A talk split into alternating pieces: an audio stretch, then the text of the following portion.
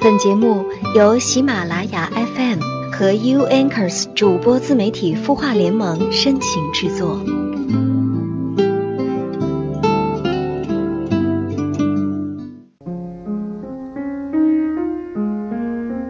悦耳聆听，芬芳心灵。这里是有心事节目，我是主播连安，依然在淮河岸边的这座城市问候正在聆听的每一双耳朵。嗨。今天你过得好吗？如果你有心事想要诉说，可以告诉我。微信公众号关注“晚安好好听”，你的心事我愿意倾听。接下来时间，我们就一起来听一听网友的留言吧。网友瑶瑶给我们留言说：“我参加工作一年多了。”这一年我一直睡眠不好，有时候凌晨三四点就醒了。我很不喜欢与同事交流，因为经常会被他们打击，大部分的时候总是说错话，就不想说话了。有时候感觉笑容都是僵硬的，偶尔觉得生活好无聊，活着没有意义。找男朋友也是感觉不称心，没多久就分开了，觉得找个男朋友就是拖累。有时候真的感觉会不会疯掉，身体也每况愈下。只有回到家的时候会开心一点，感觉人生真的很无聊。我是不是得了什么心理疾病？我该怎么办呢？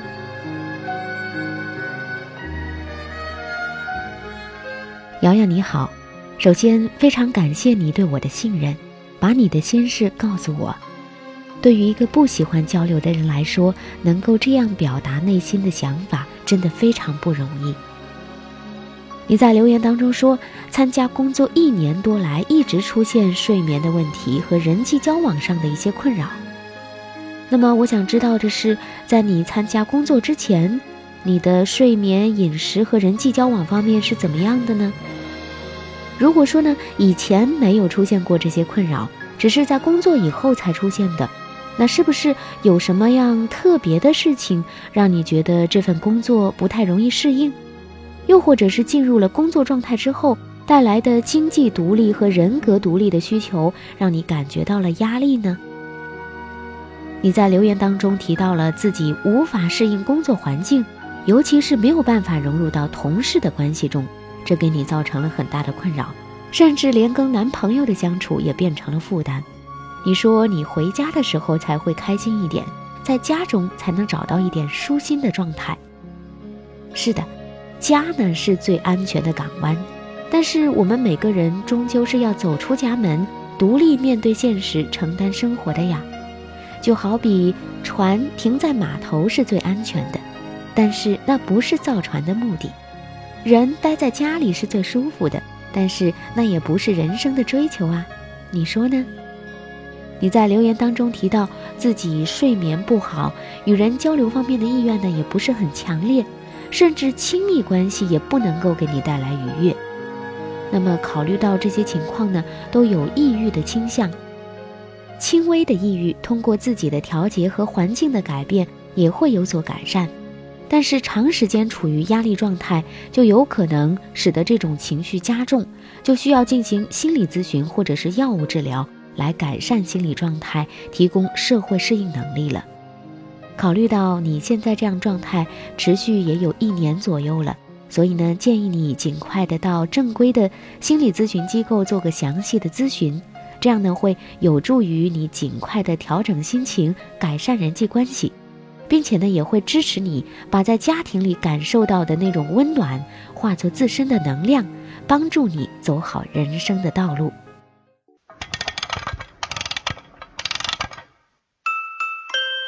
他的故事，你的心事，我们愿意倾听。欢迎添加微信公众号“晚安好好听”，说出你的心事。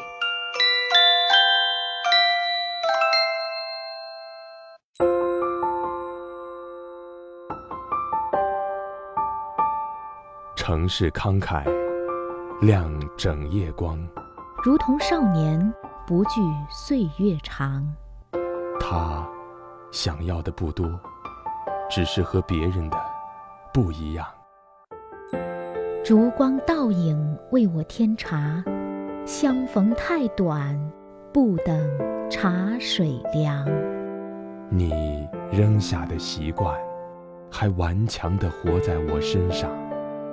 今夜漫长，让我的声音陪你入梦乡。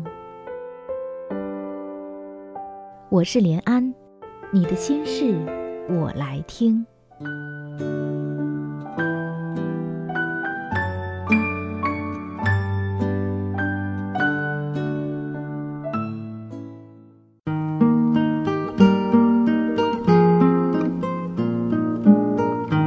欢迎继续收听有心事节目，我是主播连安。今晚我要和你分享的文章是教育流写的，《控制不了自己的人才去控制别人》。你觉得有没有道理呢？那我们一起来听一听下面的故事吧。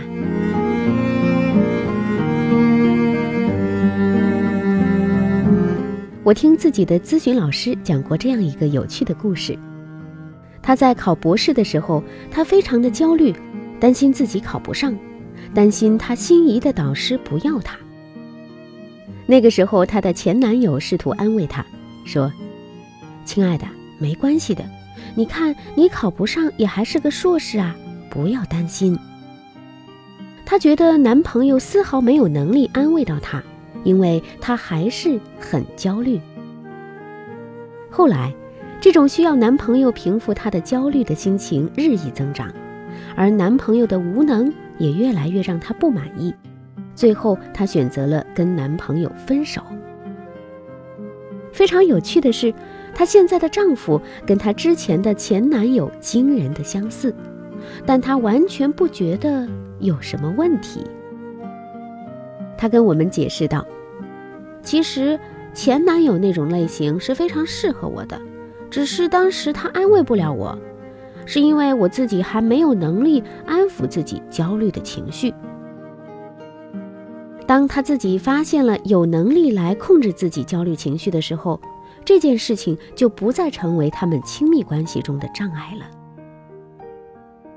很多时候呀，我们就是这样，因为无法控制自己的不良情绪，期待别人的改变来让自己心情变好。我的母亲呢是一个控制欲还比较强烈的人，而我呢又不是属于顺从型的孩子，所以我的青春叛逆期看起来比其他的孩子要长很多。直到现在，我还是偶尔的抑制不住的在第一时间做出叛逆的反应，然后才能在下一刻意识到，我刚刚又在叛逆了。其实。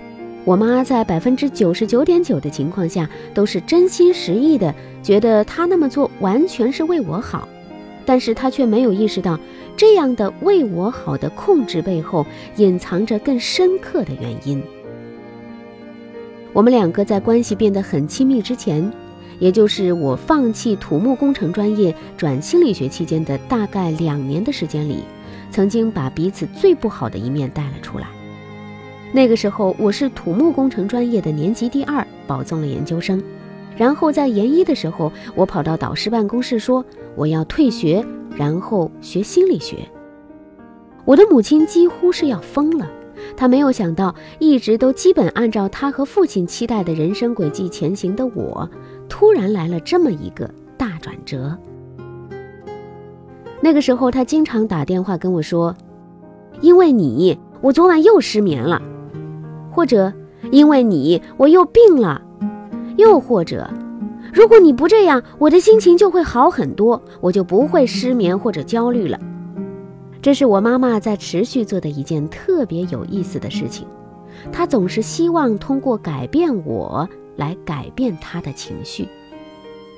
当她觉得焦虑的时候，那是因为我让她这么担心；当她觉得愤怒的时候，那是我惹她生气了。而当她觉得沮丧的时候，那是因为我让她失望了，因为他无法控制自己的这些负面情绪。他之所以最喜欢做的一件事，就是打电话给我，告诉我，只有你改变好了，我的心情才会变好。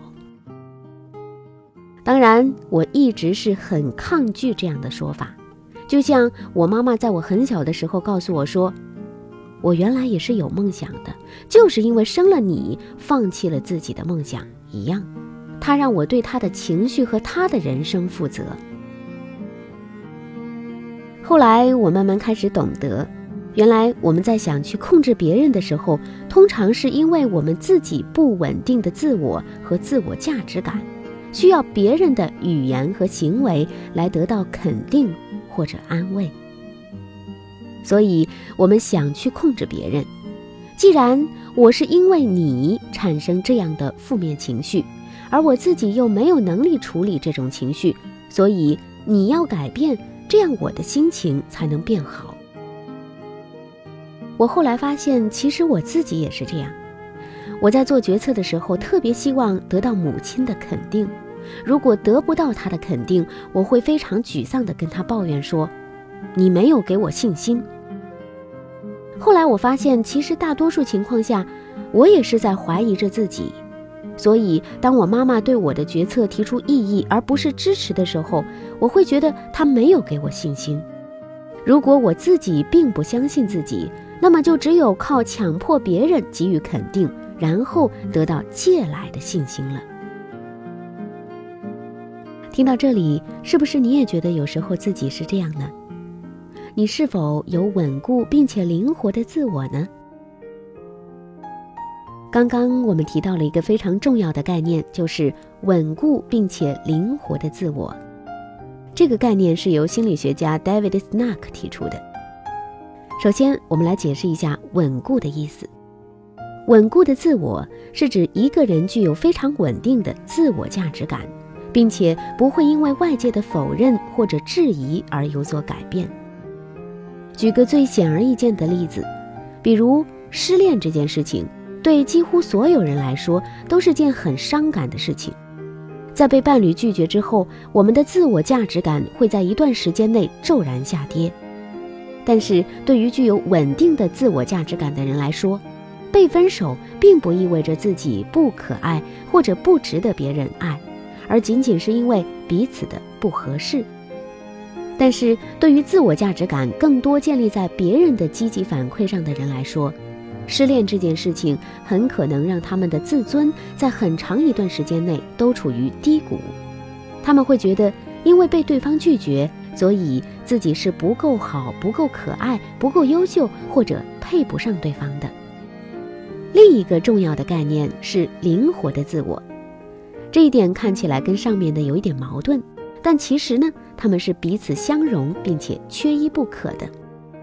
灵活的自我是指你的自我概念不会僵化或者停滞不前。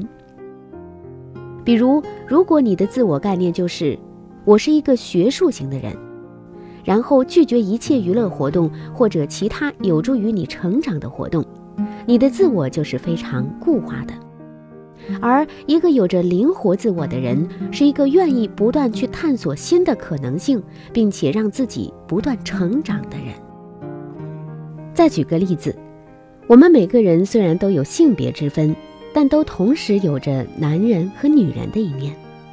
假设你是一个男性，然后你拒绝在自己特别感动的时候流泪。或者在别人难过的时候拿着纸巾给他擦眼泪，因为你觉得那样特别娘，或者特别不爷们儿。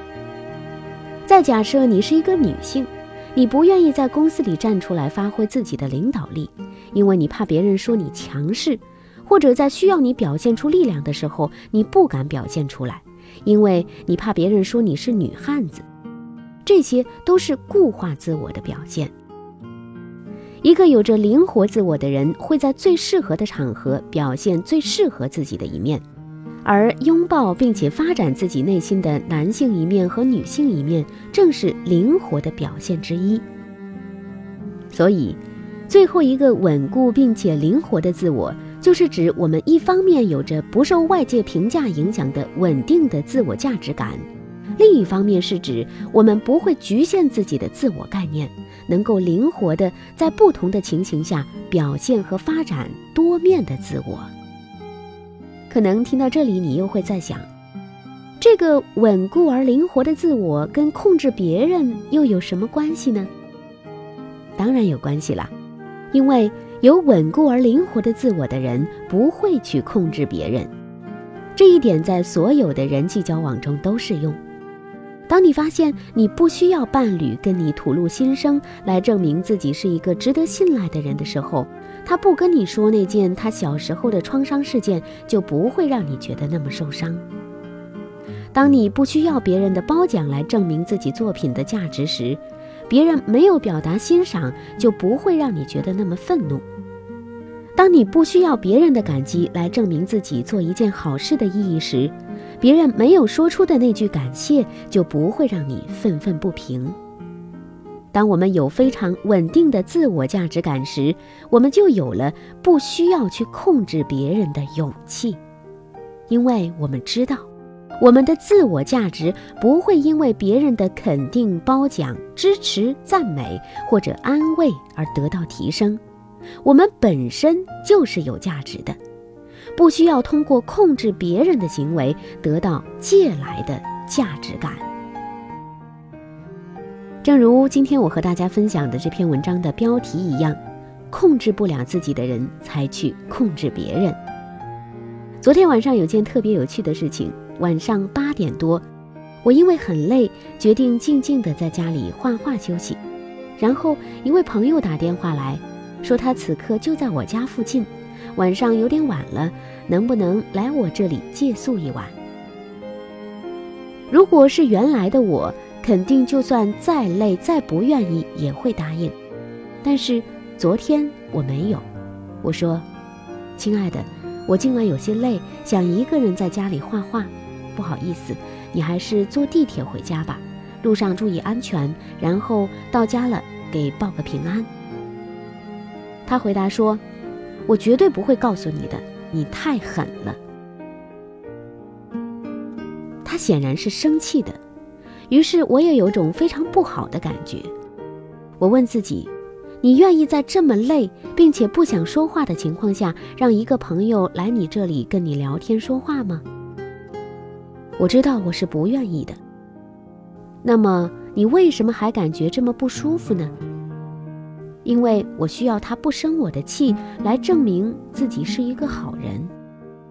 那么是不是他因为我的拒绝而生我的气，我就不是一个好人呢？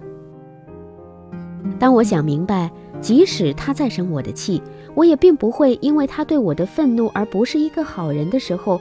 我就放弃了要控制他的情绪，不让他生我气的冲动。我没有告诉他，那你来我这里住吧，而是进一步跟他解释了我的情况，并且希望他能够理解。当然，他能不能够理解已经没有那么重要了，因为我知道自己是个好人，因为。一个好人，首先是一个照顾自己的感受，并且爱护自己的人，而不是一个牺牲自己去满足别人的人。当我学会了控制自己，我就真的不需要去控制别人了。这条路还很长，这种稳定而灵活的自我价值感也需要不断的修炼。但我知道我在慢慢的练习着，而我知道。你也会与我同行。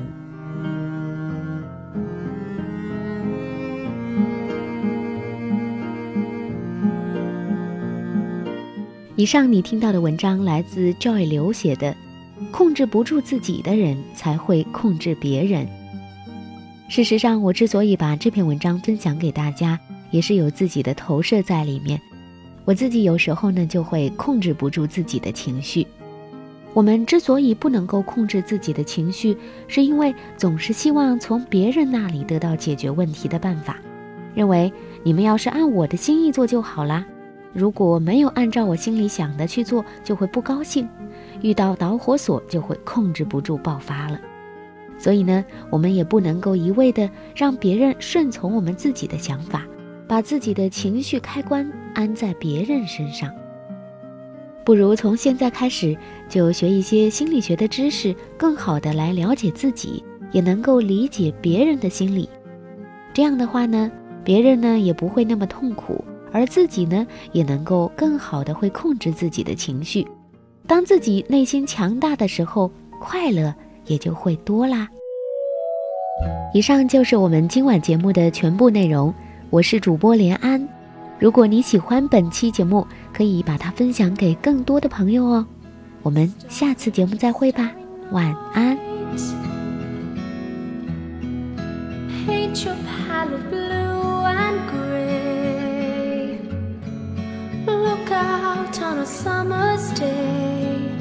with eyes that know the darkness in my soul. Shadows on the hills sketch the trees and daffodils, catch the breeze and the winter chills in colors on the snowy.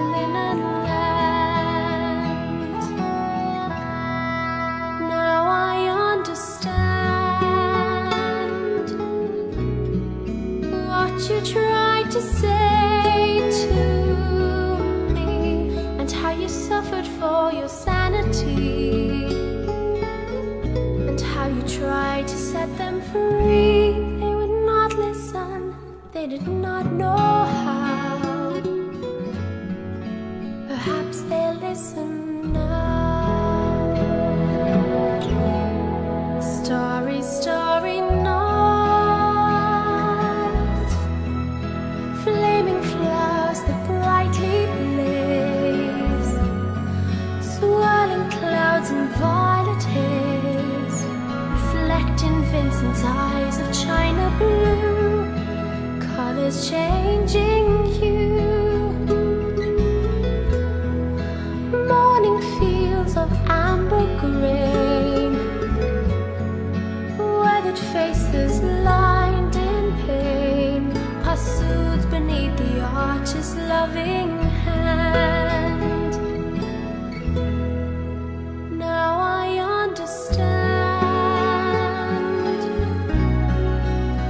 You tried to say to me and how you suffered for your sanity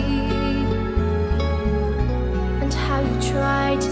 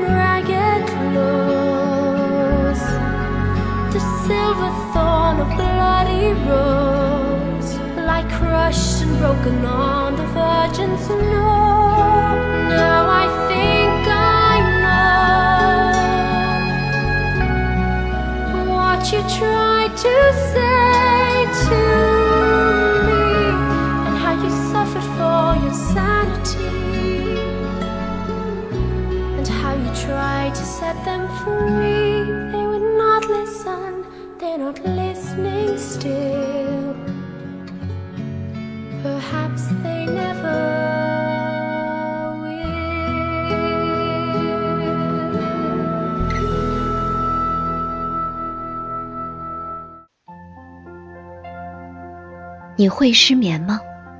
既睡不着又睡不够，就这样夜复一夜。有些事，有些话憋在心里，不知道该跟谁说。每天晚上九点，如果你有心事，我们愿意倾听。我们是 U Anchors 主播自媒体孵化联盟。祝你晚安，好梦。